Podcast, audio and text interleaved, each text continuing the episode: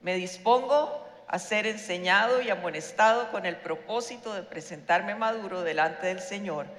La gracia del Señor abre las puertas. Diga, y mi carácter las mantiene abiertas. Ok, vamos a empezar. Antes de entrar en Semana Santa, quiero que estudiemos algunas instrucciones finales que le dio Jesús a sus discípulos antes de morir. El domingo, un domingo como este, Domingo de Ramos, eh, Jesús entra a Jerusalén sabiendo que era su última semana de estar en la tierra, su última semana de estar con sus discípulos, y porque iba a ser entregado el viernes, iba a morir viernes, iba a resucitar domingo. El fin primordial de la venida de Jesús era nuestra salvación, que tuviéramos vida eterna. A eso vino Jesús lo principal por lo que Jesús vino fue para traernos salvación, para perdonar nuestros pecados, para traernos libertad de una vida cautiva y poder encontrarnos con Él cuando el Señor nos llame. Juan 3:16 dice, porque tanto amó Dios al mundo que dio a su Hijo unigénito, para que todo el que cree en Él no se pierda, sino que tenga vida eterna. Ese pasaje conocidísimo. Lo que nos dice es que Dios entregó a su Hijo para que nosotros creyéramos en Él y para que tuviéramos vida eterna. Y Romanos 19 dice que si confesamos con, si confiesas con tu boca que Jesús es el Señor y crees en tu corazón que Dios le levantó de entre los muertos, seremos salvos. Ese es el, el principio de nuestra vida cristiana. Hemos confesado que Jesús es el Señor y creemos que lo levantó de los muertos y con eso tenemos vida eterna. ¿Ok? Pero esa misión primordial que tenía Jesús de salvarnos y de rescatarnos y de tener vida eterna, Él no lo podría hacer de ahora en adelante porque estaba pronto a morir. Entonces Jesús tenía que estar seguro de capacitar a sus discípulos para que ellos lograran hacer la obra que él había, que su padre le había asignado, pero que esa obra debía continuar por los siglos de los siglos. Si esos hombres no hubieran estado capacitados, probablemente usted y yo no estaríamos aquí. La obra de esos hombres, de esos discípulos de Jesús, continúa vigente hasta el día de hoy. Durante tres años Jesús estuvo con ellos, caminó con ellos, ellos le vieron dormir, ellos le vieron predicar, ellos le vieron sanar, ellos le vieron libertad. Ellos le vieron regañarlos, corregirlos, exhortarlos. Ellos caminaron con Jesús durante tres años, viendo hacer a Jesús todo lo que Jesús quería que ellos hicieran a partir de su muerte. Y en Semana Santa generalmente nos enfocamos en el viernes y el domingo porque son los eventos más visibles, más trascendentales, quizá más importantes de la vida de Jesús. Y decimos sí, la resurrección y la, y la muerte y la resurrección son la cereza en el pastel. Pero es que Jesús venía cocinando el pastel desde antes. Jesús venía desde el día uno de su vida en la tierra, probablemente, y de su día uno de su ministerio, cocinando el pastel para esos días, el día de la resurrección, ponerle la cereza. Y los apóstoles habían estado con él durante la preparación de ese pastel y debían ver la cereza en el pastel. ¿Ok? estaban a punto de ver morir a su maestro, estaban a punto de ver morir aquel que les transformó la vida. Y fue, y lo que vamos a ver este día es no ni viernes ni domingo. Lo que vamos a ver este día es el jueves santo. Jesús prepara una cena con sus doce discípulos para celebrar con ellos el día de la Pascua. El viernes empezaba la Pascua. Entonces Jesús les dice, vengan, tengamos una cena juntos, celebremos la Pascua porque ya no voy a estar con ustedes. Aquel cordero que se, se sacrificaba año tras año, el día de la Pascua, si las, las familias iban a sacrificar un cordero, pero espiritualmente, realmente y por los siglos de los siglos, Él mismo iba a ser sacrificado el viernes en la tarde, porque Él era el Cordero de Dios que iba a quitar el pecado del mundo para siempre. Y Él les dice, vengan, celebremos una cena juntos. Y en esa cena Jesús les da unas instrucciones impresionantes. Jesús se reúne con ellos para dejarles las últimas instrucciones. Yo no sé si a ustedes les pasa, pero probablemente, pero a mí sí me pasa, probablemente por ser ingeniera, yo quiero dejar todo muy ordenado. Yo después de una reunión siempre procuro hacer, bueno, entonces quedamos en esto, esto, esto y esto. La fecha de término es este, este, este y este. Y el responsable es este, este, este y este. Pues Jesús hizo eso.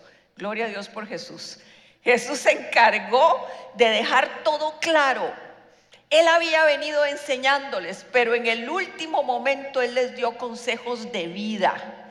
Él les dio consejos para que su carácter, para que su forma de vivir impactaran el resto de la humanidad. En el, en el Evangelio de Juan, el capítulo 13, 14, 15, 16 y 17. Cinco capítulos tratan de esa noche de Jesús con sus doce amigos, con sus doce seguidores, con sus doce apóstoles. Y yo me voy a atrever a extraer de esos cinco capítulos cuatro instrucciones que Jesús da, les da. Cuatro instrucciones finales, sus últimas instrucciones. La primera de ellas es sirvan y sean humildes. Esa es la primera instrucción que Dios les da, que Jesús les da. Capítulo 13 de Juan, que es el lavamiento de pies. En ese capítulo, eh, no les voy a leer el lavamiento de los pies, pero es una enseñanza hermosa, bella, preciosa. El lavamiento de pies era una costumbre que se tenía en ese tiempo porque la gente venía con los pies sucios del polvo. Entonces, cuando usted era invitado a una cena, a una casa, había un sirviente que le lavaba los pies. Ese sirviente era el sirviente más raso de todos, era el que menos importancia tenía. Ese sirviente era el que no tenía valor, el que era el menor de todos los sirvientes, era el trabajo sin más menos importante, digámoslo así, en una casa. Por eso Pedro se resiste a que Jesús le lave los pies. Porque dice, ¿cómo me va a lavar Jesús los pies si Él es mayor que yo? Yo soy el que debería lavarle los pies. En la teoría de Pedro, correcto, absolutamente correcto, pero en el reino de los cielos Jesús les está dando una gran enseñanza. Jesús rompe con ese esquema. Al lavarle los pies a sus discípulos, y no solo a sus discípulos fieles, sino a su, a su discípulo infiel, discípulo infiel. A él también le lavó los pies. Jesús sabía que Judas de ahí iba a salir a buscar a los soldados, a los gobernadores para entregar a Jesús, pero aún así Jesús le lava los pies.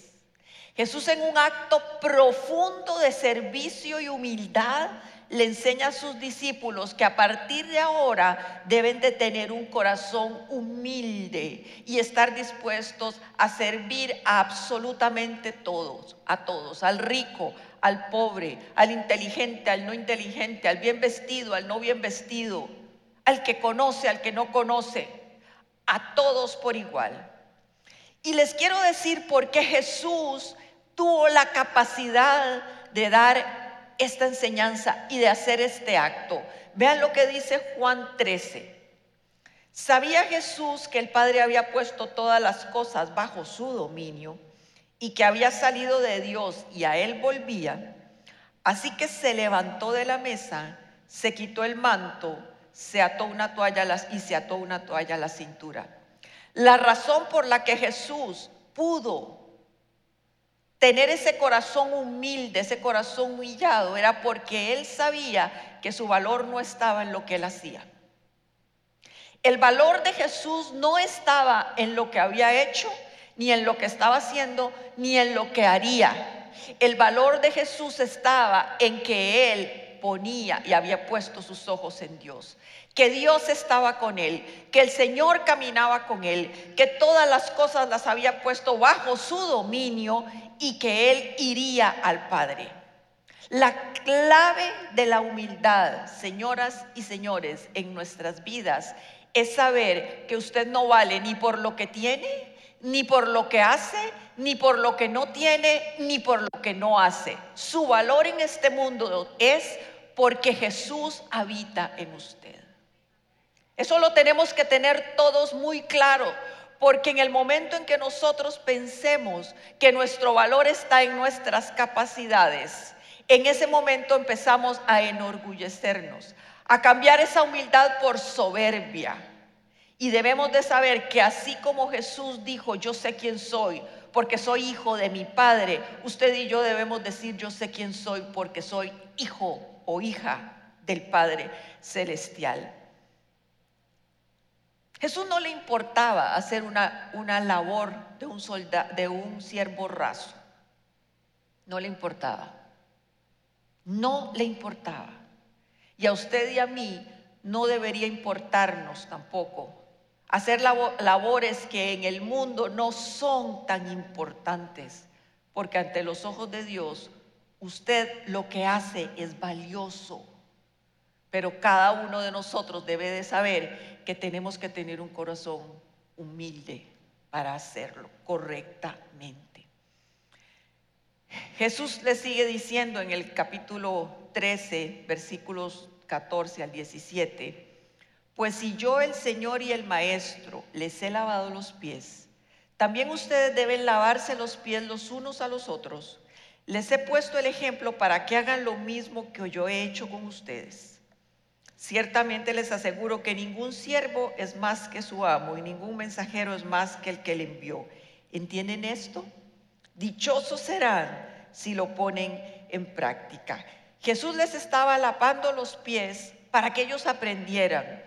Y el poner en práctica que dice este pasaje, dichosos si obedecen y lo ponen en práctica, no es el lavamiento de pies, pues sí, podemos lavarnos los pies, está bien, pero más que todo es la actitud de humildad y la actitud de entrega que Jesús hizo. Dice, lo pongo delante de ustedes para que ustedes hagan como yo hice con ustedes, para que ustedes continúen la obra que yo estoy haciendo en ustedes y la repliquen en otras personas. Aprended de mí, dice Jesús, que soy manso y humilde de corazón tenemos que aprender de Jesús que tenemos que ser mansos y humildes de corazón. El más importante hace lo menos importante. Así es la regla de los cielos. Sería, podríamos decir, antirregla en la tierra. Y me encanta ver cómo hombres de negocios sirven aquí en Comunidad Paz y pasan por el proceso de inducción. Y el proceso de inducción tienen que pasar por todas las áreas. Los vemos en parqueo, dirigiendo el parqueo. Los vemos en puertas con un rotulito que dice pase a, zona, a sala clic. Esos son corazones humildes. Porque muchos otros no han querido hacer el servicio porque no quieren pararse ahí con ese, con ese rótulo o ir al parqueo pero hay otros que sí. Nosotros, cada uno de nosotros, debemos tener ese corazón de entrega. El la segunda gran instrucción que Jesús le da a sus discípulos está en el capítulo 14 y en el capítulo 15. Y Jesús les dice, obedézcanme, obedézcanme. Juan 14, versículos 15, 21 y 23 dice así, si ustedes me aman, obedecerán mis mandamientos. ¿Quién, ¿Quién es el que me ama? El que hace suyos mis mandamientos y los obedece. En el 23 dice, le contestó Jesús, el que me ama obedecerá mi palabra y mi Padre lo amará y haremos morada en él. El que no me ama no obedece mis palabras. Pero estas palabras que ustedes oyen no son mías, sino del Padre que me envió. En resumen, estos tres versículos que, lo que dicen es que si usted ama al Señor, tiene que obedecerle. Si usted dice amar a Jesús, usted tiene que obedecerle. Y ahí mismo dice que si usted no le obedece, no le ama. En el reino de los cielos solo hay negros y blancos, no hay grises. Si usted ama al Señor, tiene que obedecerle. Si usted ama al Señor, tiene que deleitarse en sus instrucciones, en su palabra, en la manera que Él exige que vivamos. Si usted ama al Señor, debe estar seguro que la palabra debe ser su ruta, su norte, sus direcciones, sus mandamientos. Todo eso debe ser lo que usted debe de obedecer todos los días de su vida no solo en Semana Santa, no solo los sábados, no solo los domingos, todos los días de nuestras vidas, si decimos, decimos amar al Señor, tenemos que obedecerle. Usted y yo tenemos que evaluar la manera en que estamos viviendo. Porque quizá no nos hemos dado cuenta que para el Señor, si no vivimos como a Él le agrada, para Él no le amamos. ¿Verdad que cuando un hijo es obediente, recibe beneficios? Claro que sí. ¿Verdad que cuando un hijo no es tan obediente no recibe tantos beneficios, por no decir que no recibe ninguno? Pues igual en el reino de los cielos. Si no obedecemos, tampoco mostramos que amamos al Señor. Y esta obediencia viene siendo, eh, se enseña en la palabra de Dios desde siempre. No es un nuevo mandamiento que Jesús está dando. Es un mandamiento que se había dado por toda la historia. Vemos a Moisés escribiendo en Deuteronomio 28:2, si obedeces al Señor tu Dios, todas estas bendiciones vendrán sobre ti y te acompañarán siempre. Ese capítulo 28 describe una serie de bendiciones en todas las áreas de nuestras vidas si obedecemos. Y recuerden, si obedecemos, amamos. Si obedecemos, amamos. Si amamos, obedecemos y llegan bendiciones a nuestras vidas. Ese capítulo de Deuteronomio 28 es lindo y dice, estas bendiciones, ¿cuáles bendiciones las que va a empezar a describir Moisés? Vendrán sobre ti y te acompañarán siempre. Josué, a Josué el Señor le dice en Josué 1, solo te pido que tengas mucha valor y firmeza. Interesantemente, cuando recordamos este pasaje de Josué, siempre decimos, esfuérzate y sé valiente. Eso es lo que recordamos, esfuérzate y sé valiente. Pero vea lo que dice, sigamos leyendo, solo te pido en el 7, solo te pido que tengas mucho valor y firmeza para obedecer toda la ley que mi siervo Moisés te ordenó. No te apartes de ella para nada. ¿De dónde? ¿De quién? De la ley. Solo así tendrás éxito donde quiera que vayas. Recita siempre el libro de la ley y medita en él de día y de noche. Cumple con cuidado todo lo que él está escrito. Así prosperarás y tendrás éxito. El Señor le está diciendo a los, a los, a, los apóstoles, obedézcanme. Porque si ustedes me obedecen tendrán éxito. Porque si ustedes me obedecen tendrán prosperidad. Porque si ustedes me obedecen podrán llevar a cabo la obra que yo estoy delegando hoy en ustedes. Les dice ese, les dijo ese jueves santo obedézcanme.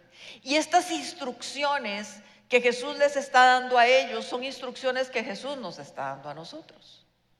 Jesús nos dice seamos humildes y Jesús nos dice obedézcanme. Obedézcanme porque usted y yo somos los sucesores de esos doce. Como ellos fueron los sucesores de Jesús, usted y yo somos los sucesores para que esa obra y esa muerte y resurrección de Jesús sea viva, no solo en los 200 personas que estamos aquí o 250 o las que estemos, sino que impacte en otros. Porque ustedes son los delegados de Dios hoy en la tierra para hacer la obra de Jesús. Y hoy por eso estamos recordando las instrucciones que Jesús les dio a esos doce, porque esas mismas instrucciones nos las está dando a nosotros. La tercera instrucción, Jesús les dice, dependan de mí, dependan de mí. En el capítulo 15 de Juan, Jesús les enseña ese jueves que cada uno de ellos debe ser un hombre que dé fruto, que dé fruto. Y Juan 15 del 1 al 4 dice, yo soy la vid verdadera y mi padre es el labrador. Toda rama que en mí no da fruto la corta, pero toda que da fruto la poda para que dé más fruto todavía. O sea, demos fruto o no demos fruto, nos van a cortar. Uno para ser quemado y el otro para que dé todavía más fruto. Ustedes ya están limpios, versículo 3, por la palabra que les he comunicado. Permanezcan en mí y yo permaneceré en ustedes.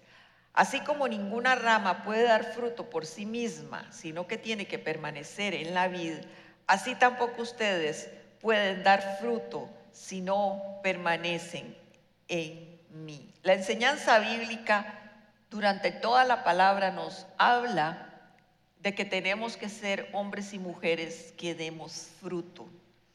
Juan el Bautista regaña a los, a los fariseos y les dice, fariseos, den frutos dignos de arrepentimiento. O sea, fariseos, no se comporten como hombres del mundo, si usted dice que se arrepintió, tiene que dar fruto de arrepentimiento. Igual nos dice el Señor hoy, si usted dice haberse arrepentido de sus pecados, de su antigua manera de vivir, usted tiene que vivir una vida de frutos pero no frutos conforme a los hombres, no frutos conforme a lo que la sociedad dice, no frutos conforme a los parámetros internos que tenemos de nosotros, sino que tenemos que estar unidos a la vid de tal manera que esa vid nos pase, esa savia poderosa, esa savia santa que nos hace dar frutos dignos de ser hijos de Dios.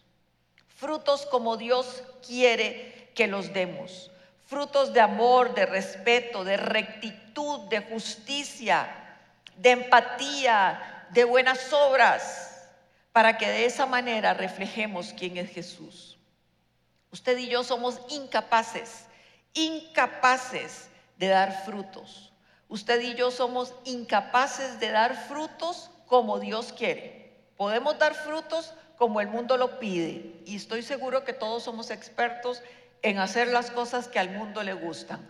Pero los frutos que debemos dar en esas instrucciones son frutos que vienen del Señor. Porque yo puedo decir, yo he sido una buena mamá, pero he sido una buena mamá de acuerdo a lo que yo creo que es una buena mamá o a lo que Dios dice que es una buena mamá. Hay una gran diferencia. Usted puede decir, yo soy un buen empleado, pero es de acuerdo a lo que le exigen en el trabajo y a lo que usted cree que es un buen empleado o es de acuerdo a lo que el Señor dice que usted es, que usted debería ser para ser un buen empleado. Ahí está la gran diferencia. El Señor les está diciendo, permanezcan pegaditos a mí, esa es la instrucción, porque si no permanecen pegaditos a mí no van a dar el fruto que yo necesito para que mi reino sea extendido. No van a dar el fruto que ustedes deben dar para que otros conozcan que yo soy el Señor. Obedézcanme. En Juan 15, 5 dice, yo soy la vid y ustedes son las ramas. El que permanece en mí, como yo en él, dará mucho fruto. Separados de mí, no pueden hacer nada. Y es que, claro, pasamos queriendo dar frutos en nuestras propias fuerzas y aún en el área espiritual queremos dar frutos por nuestras propias habilidades, por nuestro propio conocimiento, por nuestras propias expectativas y queremos dar ese tipo de fruto, pero lo que Dios nos dice es, den el fruto que yo les transmito a través del tiempo que me dedican, a través del estar cerca de mí, a través del escuchar mi palabra, a través de deleitarse en mi presencia. Ese es el fruto que el Señor nos está pidiendo que demos, frutos dignos de hijos que conocen a su Padre. Y el Señor se los está dejando clarísimos, clarísimo a los discípulos. Tienen que estar pegados a la vid verdadera, así como Jesús estaba pegado a su papá. Jesús durante todo el tiempo de su vida en la tierra pasó tiempo con su Padre. Y me encanta leer cómo después de estar un día en milagros y haciendo un montón de cosas, Jesús se va, se retira, porque Él necesita tener tiempo con su Padre. Y Jesús dice que todo lo que hizo lo hizo porque estuvo obedeciendo a su Padre. Y obedecía a su padre porque conocía a su padre y obedecía a su padre porque el padre lo instruía en el tiempo que pasaba con él. Y les está diciendo a los discípulos, vamos, no se separen, no se separen de mí, yo no voy a estar, pero ustedes deben continuar dando el fruto que yo he dado para que el mundo crea. Por nuestras fuerzas no vamos a poder hacer nada, o vamos a hacer, pero no es el fruto que el Señor quiere que demos para seguir proclamando el Evangelio de Jesús. Vean, y cuando hablamos de proclamar el Evangelio, eh, antes, cuando yo conocí al Señor, quizás hace, yo conozco al Señor hace, bueno, cuando tenía 15 años, 16 años. No hagan el sonidito porque los voy a matar. Hace muchos años, muchos años. Y cuando me decían predicar el Evangelio y llevar el Evangelio a la gente, yo me imaginaba en el Parque Central repartiendo tratados, que así hay gente que lo hace todavía. Bien, y gloria a Dios por ellos. Pero cuando yo fui madurando en mi fe, no quiero decir que eso sea inmaduro, jamás Creo que mucha gente ha sido impactada por un tratadito que le dieron, por una predicación en el Parque Central o en el Parque de la Democracia, donde quiera que haya habido un hombre que ha decidido predicar a Cristo. Pero cuando yo empecé a escuchar esto, yo empecé a pensar, quizá yo no tengo el llamado o la valentía o la humildad de predicar a Jesús así pero a veces creo que ni siquiera hay que hablar.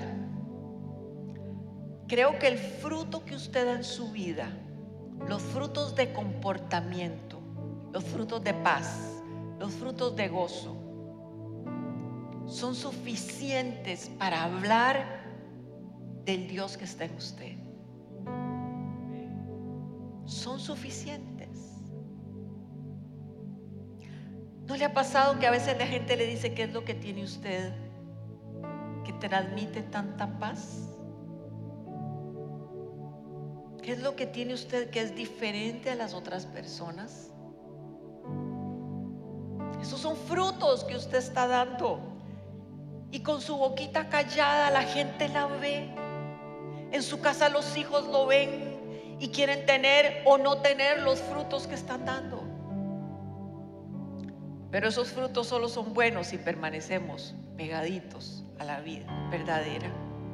Y la cuarta instrucción y última, Jesús les dice, estén unidos, estén unidos.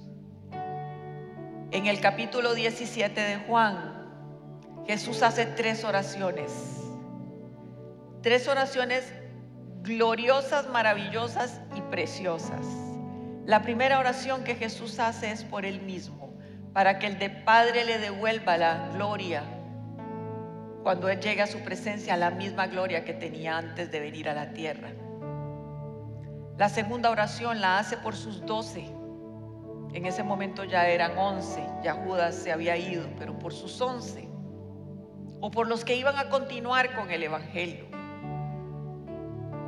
Y la tercera oración que hace, Jesús la hace por usted y por mí. Y vean lo que dice. Juan 17. No ruego solo por estos, por quienes, por los discípulos.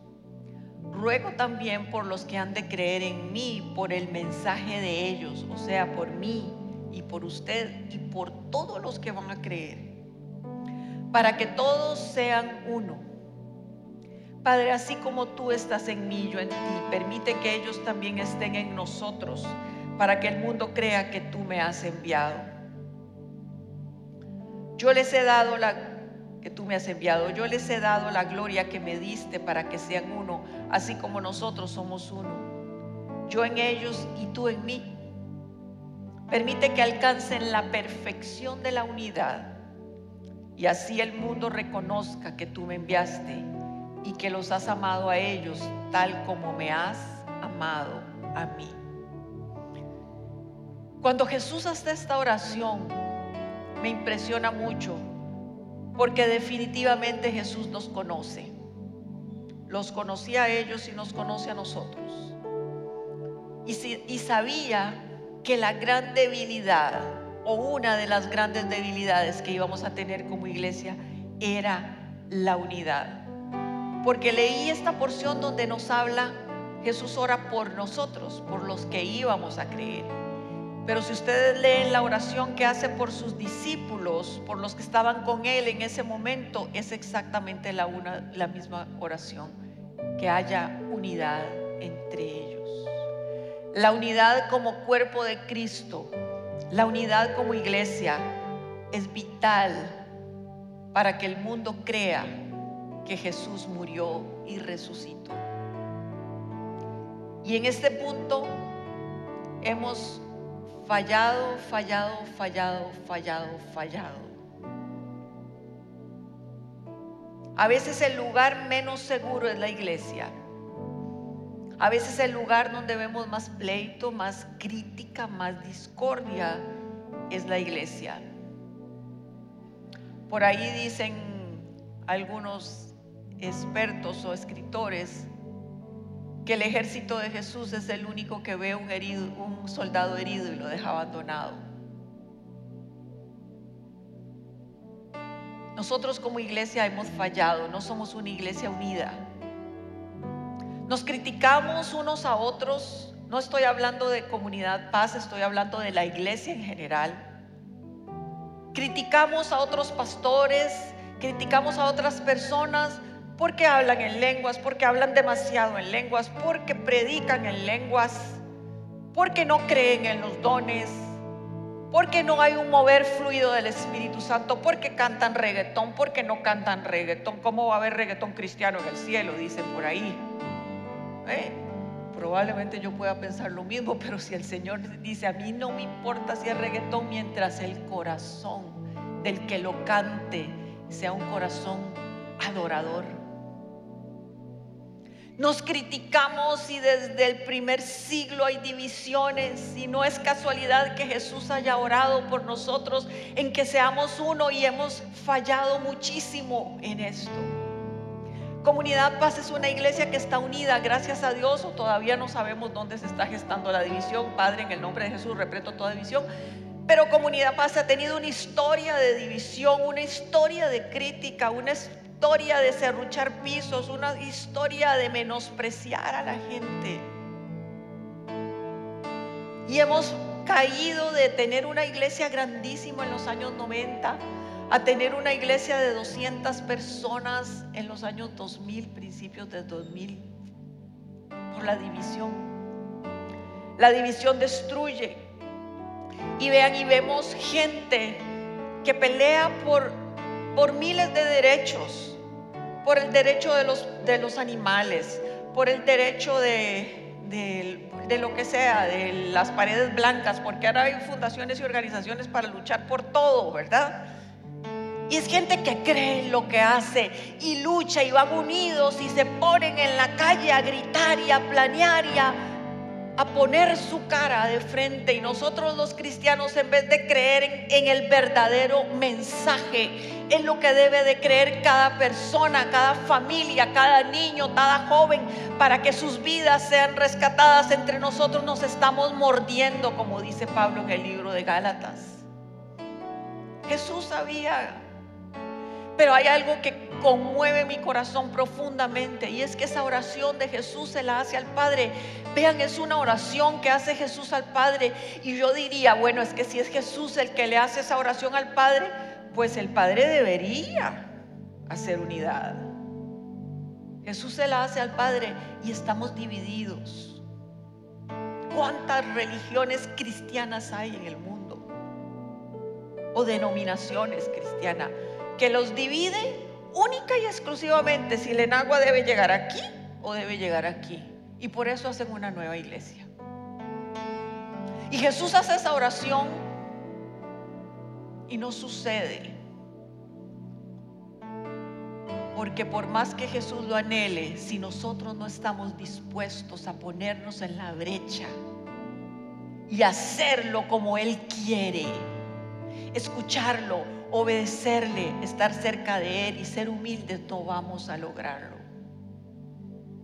Cuatro instrucciones que el Señor nos da,